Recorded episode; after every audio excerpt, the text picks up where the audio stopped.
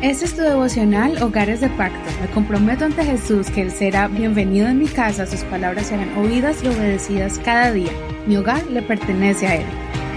Bendiciones en el nombre de Jesús. Espero que estén ustedes junto con sus familias bendecidos y fortalecidos en el nombre de Jesús.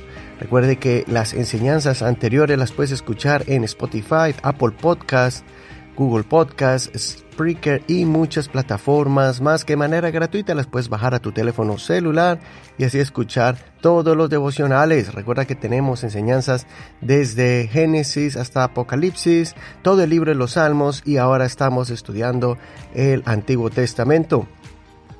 Hoy le corresponde al capítulo 27 del primer libro de Samuel y el título del tema de hoy es Cuidado con las decisiones basadas en la frustración.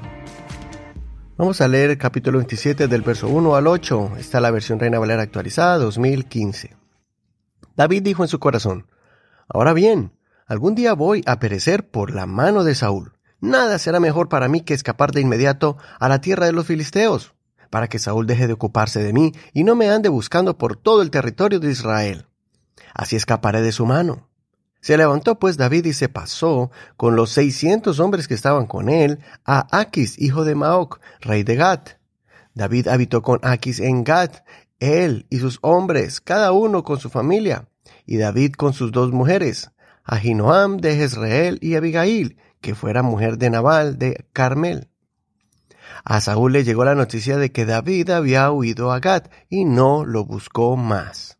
Entonces David dijo a Aquis, si he hallado ahora gracia ante tus ojos, por favor, que se me dé un lugar en alguna de las ciudades en el campo para que habite allí.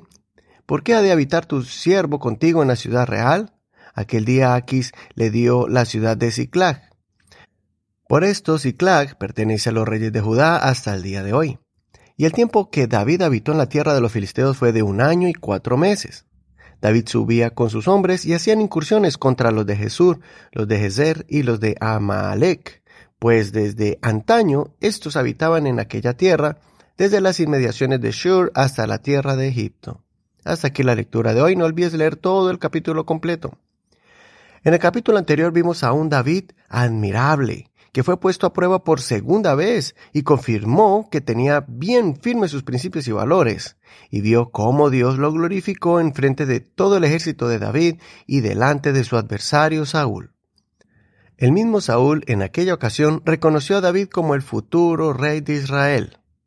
Pero David se desesperó y tomó una decisión equivocada basada en ese momento de frustración, de agotamiento, de ansiedad, al pensar que Saúl no desistiría en seguir buscándolo, y entró en David el temor de que algún día Saúl lo iba a encontrar y lo iba a matar.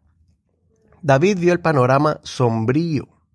Se cansó de vivir bajo la continua persecución y quiso arreglar la situación a su manera. Notemos que la Biblia no dice que Dios le dijo que se fuera a refugiar con los filisteos. La última vez que lo hizo le fue mal, pero David estaba tan desesperado que una vez más se arriesgó e hizo un trato de fidelidad con el rey de los filisteos. Ahora que David tenía un buen grupo de soldados a su cargo, ofreció sus servicios militares y fue acogido con alegría por el rey de los enemigos de Israel.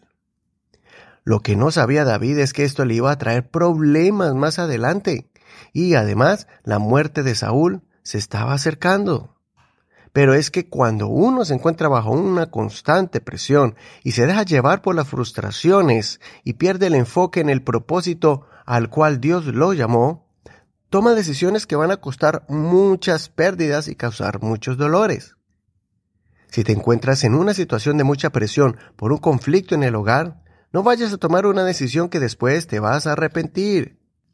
Aunque el panorama sea oscuro y pienses que todo está acabado, que no ves ninguna solución a los problemas como tu matrimonio, es mejor esperar y no caer en la trampa de desahogarse de forma nociva, atacando a tu pareja o haciendo cosas para herirle, vengarte y explotando, dañándose ambos sus corazones, sentimientos y hasta sus almas. Muchos hacen cosas inmorales que desagradan a Dios y hasta ilegales. En esos momentos es difícil poder concentrarse y mantener la calma.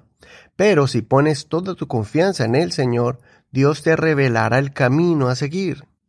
Si tienes algún problema familiar con tu pareja, con algún hijo o en tu trabajo, es mejor honrar a Dios y confiar en su promesa de que siempre nos guiará, que si nos mantenemos firmes y constantes, la respuesta llegará al final.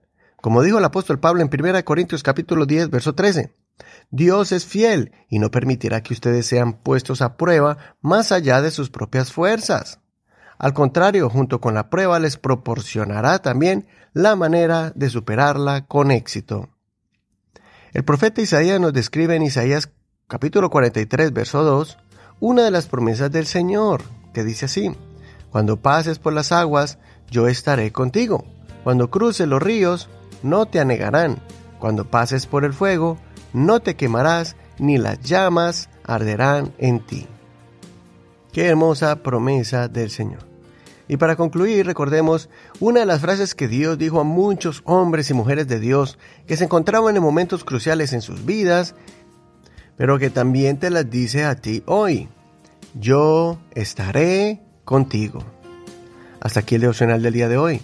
Soy tu amigo y hermano Eduardo Rodríguez. Que el Señor Jesús escuche tu oración y te ayude a perseverar y a tomar la calma en momentos difíciles. Recuerda que estamos en Facebook como Hogares de Pacto Devocional. Así podrás compartir este devocional con tus amigos en esta red social. También podrás escribirnos alguna reseña de cómo el Señor ha bendecido tu vida con este devocional. Si quieres comunicarte con nosotros o quieres recibir estos devocionales en tu WhatsApp, escríbenos en esta plataforma de WhatsApp al 562-551-2455. 562-551-2455. Muchas gracias por tus oraciones y a todos los que se han comprometido a apoyar este ministerio para que llegue a muchas familias. Y no olvides tener cuidado con las decisiones basadas en la frustración. Bendiciones.